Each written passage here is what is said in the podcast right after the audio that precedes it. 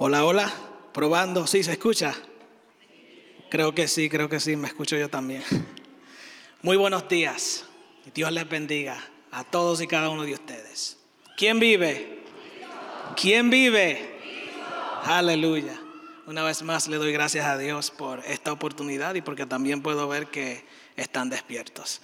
Eh, bienvenida o bienvenido sean todas las personas también que nos ven en línea. Muchas gracias por acompañarnos en este mensaje de hoy. Seguimos con la serie de Santiago. Y hoy estamos en el capítulo 4 y vamos a estar aprendiendo sobre humildad y esperanza. Humildad y esperanza. Antes de comenzar, por favor, te pido que ores por mí y que ores conmigo. Padre, en esta mañana, Señor, estamos delante de ti. Venimos, Señor, entregándote, Dios mío, este tiempo y pidiéndote, Señor, que seas tú quien nos dirijas en esta hora, Padre. Y que seas tú, Señor, quien nos enseñe, porque se trata de ti. Señor, contigo todo, sin ti nada. Padre, en el nombre de Jesús. Amén.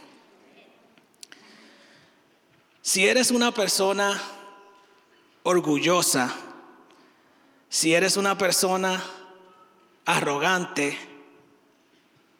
estás en serios problemas con Dios.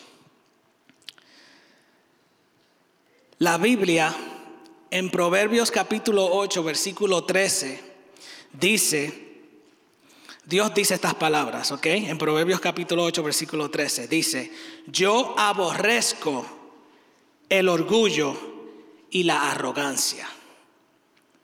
Esas son palabras bien fuertes que dice la Biblia, que Dios dice, yo aborrezco el orgullo y la arrogancia. Y esa palabra aborrecer es similar a decir que Dios odia, que Dios detesta. Lo mismo que te provocaría a ti ver un plato de comida infestado con gusanos, es lo mismo que Dios siente. Es lo mismo que Dios siente en cuanto a la arrogancia y en cuanto al orgullo. Y esa es una imagen bien fea, ¿no? Es algo, es algo horrible. Pero así se siente Dios en cuanto a la arrogancia y el orgullo. Y la razón es porque la persona que es arrogante es una persona que se eleva por encima de sus semejantes. Es una persona que se eleva más allá, sube los pies por encima de la tierra a tal punto que las demás personas no son necesarias y ni siquiera Dios es necesario. Y la arrogancia sucede también dentro de la iglesia, no es solamente algo que, sucede en nuestro mundo, eh, digamos, secular, en nuestro entorno fuera de la iglesia, también sucede dentro de la iglesia. En la iglesia podemos ver personas a veces que creen que si no son ellos los que dirigen, si no son ellos los que están a cargo, si no son ellos los que están al frente, las cosas no van a funcionar. Es como si hubieran personas de mayor unción, de mayor conocimiento, como si Dios estuviera solamente con esas personas.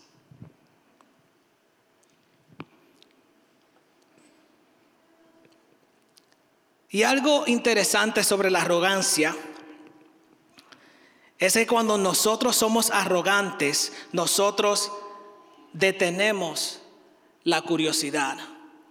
Llega un momento en el que somos tan orgullosos que podemos pensar, digamos subconscientemente, que ya no necesitamos nada, ya sabemos todo, ya entendemos todo. Y quizás no lo decimos así con esas palabras, pero nos comportamos así. Por eso alguien dijo por ahí que la arrogancia o el orgullo hace rígido el cerebro. La arrogancia y el orgullo hace rígido el cerebro. En el sentido espiritual, porque no solo vamos a decir que la arrogancia afecta quizás nuestras relaciones interpersonales o nos afecta a nosotros mismos personalmente en el sentido de que, como dije anteriormente, cerramos la, la, mente, cerramos nuestra curiosidad, sino que también en el sentido espiritual, cuando nosotros somos arrogantes, nosotros ponemos una barrera entre lo que Dios quiere hacer en nuestras vidas y nuestros planes. Detenemos la obra de Dios en nuestras vidas. ¿Por qué? Porque ya lo tienes todo, ya tienes el plan perfecto, ya tienes la visión perfecta, ya tienes todo el conocimiento, ahora te traes a Dios todo aquello que tienes y es, como decir, mira, aquí está Señor, solamente ponle tu sello. Eso está perfecto, solamente dale tu bendición y ya. Y eso es un serio problema del arrogante, porque el arrogante le dio un aviso legal, le dio un aviso legal a la humildad. ¿Y qué hizo? La desalojó de su corazón, desalojó la humildad de su vida.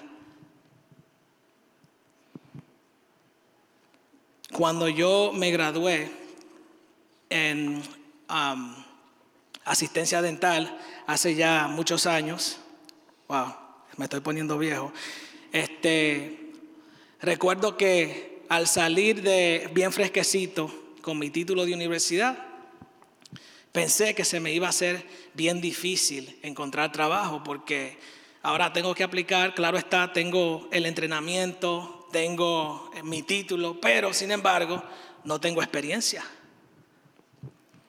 Y pensaba, ok, ¿quién me, ¿quién me va a contratar a mí sin experiencia? Porque eso, eso es otro roadblock, eso es otra barrera que nosotros tenemos que enfrentar después que vamos a la universidad, ¿no? Ahora, ¿quién me quiere contratar sin experiencia? Pensaba que se me iba a hacer muy difícil. ¿Y qué hice? Fui a varias entrevistas donde también habían varias personas que tenían más experiencia que yo y dije, bueno, no me van a contratar. Van a preferir a aquellas personas. Yo imagino que hay otras personas aquí que se han sentido así también, ¿no? Y bueno, para mi sorpresa, todas las oficinas en las que yo entrevisté, me contrataron. O bueno, quisieron contratarme, pero yo este, me sorprendí al ver tantas, tantas ofertas y entonces elegí, elegí una. Y bueno, comencé a trabajar para esta oficina. Y según pasaba el tiempo, se me quedó esa incógnita en la mente, como quien dice, ok, ¿por qué me contrataron a mí y no a las demás personas con experiencia. Y le pregunté a mi jefe y él me dijo, lo que sucede contigo es que tú tienes la mente abierta. Yo me quedé así como que, ¿Mm? la mente abierta, explícame. Y me dijo, lo que pasa es que aquellas personas que tenían más experiencia que tú eran arrogantes. Ellos estaban ya establecidos, asentados en su forma de hacer las cosas. No eran flexibles. Y me dijo, yo necesito a alguien que sea más flexible, más moldeable, porque así seremos un mejor equipo. Por eso decía anteriormente, la gente que son arrogantes cierran su mente, ya llegaron, así se hacen las cosas no hay flexibilidad. Ni siquiera pueden escuchar alguna sugerencia de nadie más, porque yo, ya yo lo sé todo. Esa, esa es la actitud de un arrogante. Y a mí me sorprendió la respuesta de mi jefe, porque prefieren a esas personas que son más flexibles y más moldeables. Entonces, gracias por su paciencia con esa introducción tan larga, pero voy a lo siguiente. En este capítulo 4 de Santiago vemos una situación más o menos similar. Y quiero que me acompañes al versículo 6 de Santiago capítulo 4.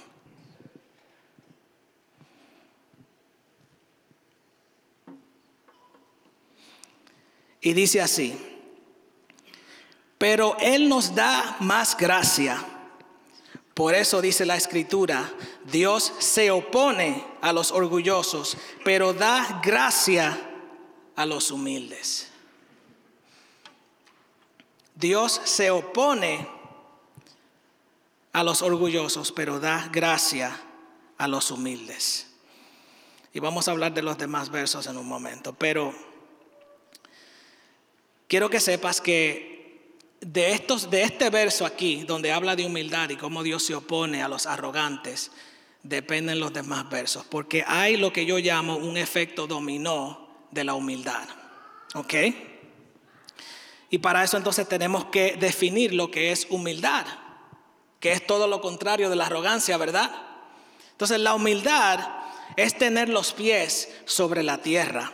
La humildad es tener conciencia de nuestras limitaciones, es tener conciencia de que no somos perfectos, es tener conciencia de que nos necesitamos unos a otros, pero que también necesitamos a Dios.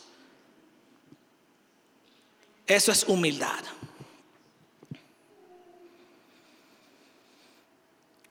Los recién graduados, otra vez, usualmente son más humildes porque necesitan una oportunidad y porque saben que aunque, como dije anteriormente, tienen su título ya, tienen su certificación de la escuela, ahora es que comienza realmente su entrenamiento, ahora es que realmente comienza ese mundo profesional por explorar y entonces tienen la mente abierta ¿Quién me quiere enseñar? ¿Quién me quiere dar la oportunidad? ¿De quién puedo aprender? Son más humildes por eso. Entonces, en ese versículo 6 lo que te quiero decir es que Dios es como mi jefe. Si lees ese verso otra vez, dice, pero Él nos da más gracia, por eso dice la escritura, Dios se opone a los orgullosos, pero da gracia a los humildes. Dios quiere ver a los arrogantes y orgullosos de lejos. ¿Por qué? Porque tienen la mente cerrada. Dios no puede obrar allí. Dios necesita personas que humildes, amén, para poder hacer su obra. Porque una vez más, los arrogantes están establecidos, asentados en su propio conocimiento. No están conscientes de su estado, de su, de su condición. Entonces, este efecto dominó que vamos a ver de, de la humildad en los demás versos, porque de eso dependen los demás versos, de la humildad. Entonces vamos a ver lo que dice el, el versículo 7. El versículo 7 dice así, sométanse a Dios, resistan al diablo y él huirá de ustedes.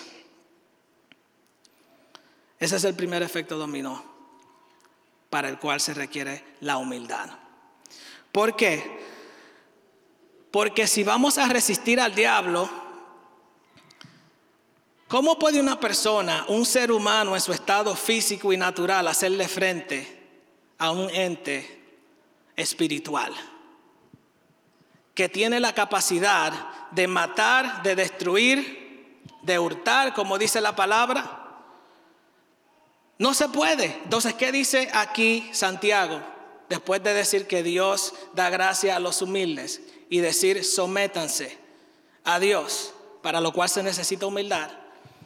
Él dice, resistan al diablo y él huirá de ustedes. Entonces, para someternos a Dios y poder resistir al diablo se necesita humildad.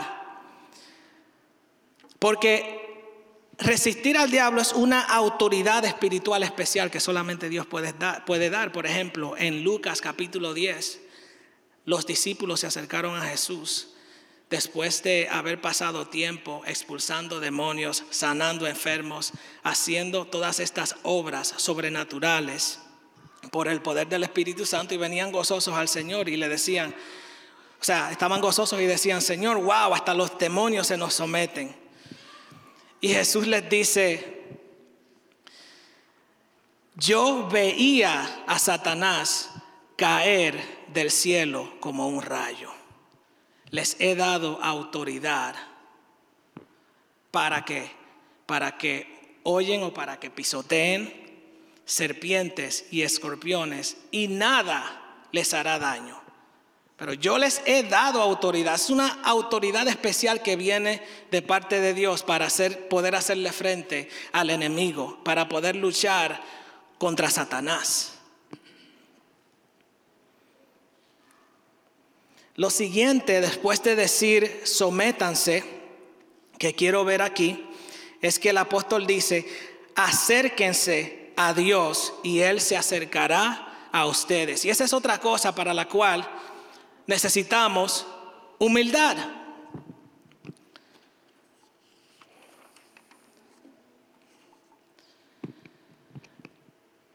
Porque para poder acercarnos a Dios necesitamos reconocer nuestra necesidad de Él. ¿Qué persona soberbia y arrogante que cree que es autosuficiente puede llegar a tal punto de reconocer de que necesita a alguien más? mucho menos a Dios. Por eso se le hace muy difícil a una persona arrogante y soberbia y orgullosa reconocer no solo su necesidad de Dios, sino también reconocer o ser vulnerable o no tiene la capacidad de poder admitir que tiene una posición inferior a alguien más y eso incluye a Dios. Por eso yo pienso que la soberbia es una actitud satánica, es una actitud diabólica, porque si has leído la Biblia, entonces sabes que Satanás fue expulsado del cielo. ¿Por qué? Por su orgullo y por su soberbia. Porque quería ser mejor que Dios, quería elevarse por encima de Dios. Y pues no le funcionó. Entonces, para acercarnos a Dios también necesitamos humildad. Dice entonces también en el versículo 10, porque me estoy saltando algunas cosas ahí, porque no tenemos tiempo de hablar de todo. Dice en el, en el versículo 10, humíllense y serán exaltados. En mi situación laboral que yo les contaba al principio, humildemente lo digo, me convertí en uno de los mejores empleados de esa compañía. Lo digo humildemente. Y no todos celebraron ese triunfo conmigo. Era evidente en muchas ocasiones de que Dios me había elevado a una posición superior. Otra vez lo digo con humildad. Pero alguien sí me preguntó, ¿cómo lo haces? Y mi primer pensamiento fue, pues yo no sé, yo no soy nada especial, yo no, o sea, lo que yo hago tú también lo haces y cuidado, lo puedes hacer hasta mejor que yo. Y me puse a pensar, ok, ¿cuál es la diferencia? Vamos a ver. Y realmente la única diferencia es que Dios me mantuvo humilde, con la mente abierta, flexible a las instrucciones de mi jefe. En ningún punto llegué a creerme que yo era mejor que nadie y siempre miraba toda situación desde el punto de vista o desde el ángulo de cómo puedo mejorar. ¿Qué está haciendo alguien mejor que yo? ¿Qué puedo yo aprender de esa persona humildemente? Y eso fue lo que ellos vieron. Entonces, eso resultó, esa actitud humilde, pues en promoción, en mejores beneficios. Dios me exaltó en ese lugar. Y eso es lo que Dios hace con las personas humildes, con las personas que todavía están abiertas a las posibilidades de lo que Dios quiere hacer, que no se cierran, que no cierran su mente, que no se vuelven necios, ignorantes, porque eso es lo que la Biblia llama a las personas que se hacen sabios en su propio entender, les dice necios. Creo que debemos de tener esa misma actitud. Porque solamente en las personas humildes Dios puede trabajar. Y esa es una primera parte de lo que es este mensaje, hablando o recalcando la importancia de lo que es la humildad en nuestras vidas. Pero también el apóstol aquí nos habla de lo que es esperanza. Y vamos a reconciliar toda esta información en un momento. Pero la siguiente sección en la que vamos a aprender se encuentra desde el versículo 13 al 15 y voy a leer toda esa sección. Santiago 4, del 13 al 15, dice así. Ahora escuchen esto. Ustedes que dicen hoy o mañana iremos a tal o cual ciudad, pasaremos allí un año, haremos negocios y ganaremos dinero. Y eso que ni siquiera saben qué sucederá mañana. ¿Qué es su vida? Ustedes son como la niebla que aparece por un momento y luego se desvanece. Más bien debieran decir, si el Señor quiere, viviremos y haremos esto o aquello. La palabra esperanza no se menciona en esos versos, mas sin embargo es una palabra adecuada para describir lo que está sucediendo allí en esa sección, que nos puede ayudar a entender lo que está pasando allí. Porque la palabra esperanza significa confianza en lograr aquello que se desea. Confianza en realizar nuestros planes. Es mirar al futuro con la expectativa de que lo que nosotros queremos suceda. Entonces Santiago nos recuerda aquí en esta sección que en vez de proponernos quizás en arrogancia, decir en nuestros corazones, vamos a lograr esto, vamos a construir un imperio aquí, vamos vamos a ir a este lugar, vamos a hacer esto o aquello, que mejor debemos de tener una esperanza o una expectativa de nuestro futuro humilde, es decir, sumisa a los planes de Dios. Por eso dice una vez más, lo repito, si Dios quiere. ¿Por qué? Porque solo Dios es soberano. Solo Dios es soberano.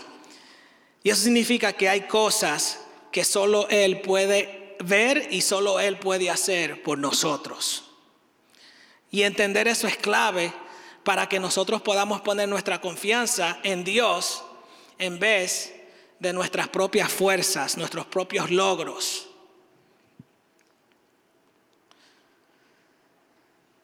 Dice aquí, algo que escribí, este, que por causa de la soberanía de Dios debemos estar abiertos a la posibilidad de cambios en nuestros planes. Y déjame repetir eso otra vez. Por causa de la soberanía de Dios debemos estar abiertos a la posibilidad de cambios en nuestros planes. Porque es que nosotros vivimos en una cultura, la cultura de la inmediatez. Todo es ya, ahorita, ahora, como usted lo entienda, porque esas palabras significan cosas diferentes en diferentes países, pero eso es ya. Queremos atajos, queremos ir a la meta, al premio. Se nos olvida que el proceso también es importante, porque es en ese proceso en el que Dios nos capacita es en ese proceso en el que Dios nos da la oportunidad de madurar. Es en ese proceso que el Espíritu Santo nos refina. Es en ese proceso que Dios abre, que Dios hace su obra si nosotros permanecemos humildes, si nosotros permanecemos a la expectativa de lo que Él quiere hacer y no le cerramos la puerta a Dios en nuestra mente y en nuestros corazones con nuestra arrogancia. Entonces, el apóstol nos da aquí una dosis de humildad. Dice, ustedes son como la niebla que aparecen por un momento y luego se desvanecen. Esa es una, una dosis de humildad. O sea, ¿qué somos nosotros? La Biblia dice que nosotros somos que polvo que al polvo volveremos. Esa es una dosis de humildad, porque tenemos que recordar que hay cosas más importantes que todo lo material con lo que nosotros, nosotros nos afanamos día a día.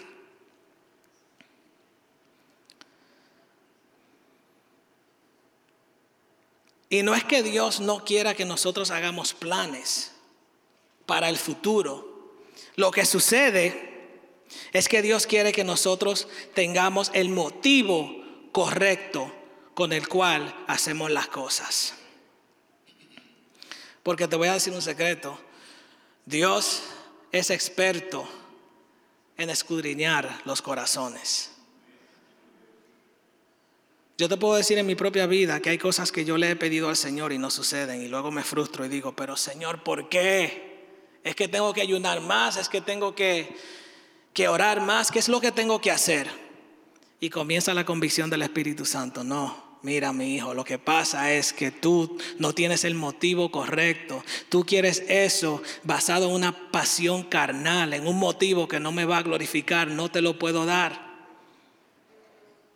Eso sucede, el Señor me ha hecho eso a mí. Porque a Dios, a Dios le importan tus motivos. Porque Dios ve más allá. Hace una semana atrás hice un video de esos que yo experimentando en Facebook subo de vez en cuando donde decía que Dios se quiere meter en tus asuntos. Y no porque Él quiera controlarte de forma arbitraria, sino porque le importas y porque hay cosas que solo Él puede ver. Porque nosotros solo vemos lo que está delante de nuestros ojos, pero Dios ve más allá.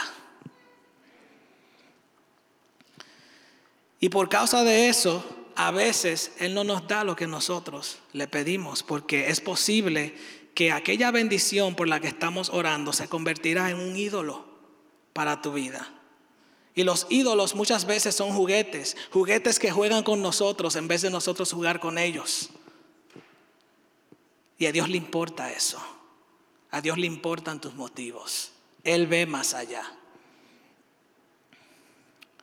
Entonces, cuando se trata de nuestra esperanza y del futuro, debemos de orar que Dios escudriñe nuestros corazones y que nos purifique de todo motivo oculto. Y ya voy, voy terminando. Le voy a pedir a la banda que pase. Quiero terminar con las siguientes palabras. Quiero recordarte que Dios resiste, se opone a la arrogancia, a la altivez, a la soberbia. Esa actitud no es de Dios, dentro o fuera de la iglesia. Dios no puede obrar en un corazón que es soberbio, porque necesitas estar abierto a la posibilidad, necesitas estar a la expectativa de lo que Dios quiere hacer no de lo que tú quieres. Quiero animarte a que cuando pienses en el futuro seas humilde y pongas a Dios primero. Porque si pones a Dios primero, Él se encargará de establecer el orden que tu vida necesita. Él se encargará de restaurar y poner orden a tu familia, a tus hijos, en tu trabajo. Si pones a Dios primero, Él te tomará de la mano y te llevará al lugar donde debes estar. Y para aquellas personas que no conocen al Señor, si estás aquí hoy, tienes la oportunidad. Dios te trajo aquí a este lugar y no es por coincidencia. Así que te invito a que le abras la puerta de tu corazón a Jesús y que lo recibas como Salvador. Voy a estar por acá. El que quiera orar, si eso, si el Señor está tocando la puerta de tu corazón, podemos orar juntos o cualquier otra persona con la que tienes confianza. Y nada, eso es todo por ahora. Vamos a orar juntos para terminar esta, este momento especial. Señor, gracias por tu palabra. Gracias porque tú eres Dios y porque tú ves más allá y esa es la razón por la cual quieres que nosotros seamos humildes y reconozcamos tus caminos por encima de los nuestros. Gracias Señor por tus bendiciones. Gracias por tu palabra. En el nombre de Jesús. Amén.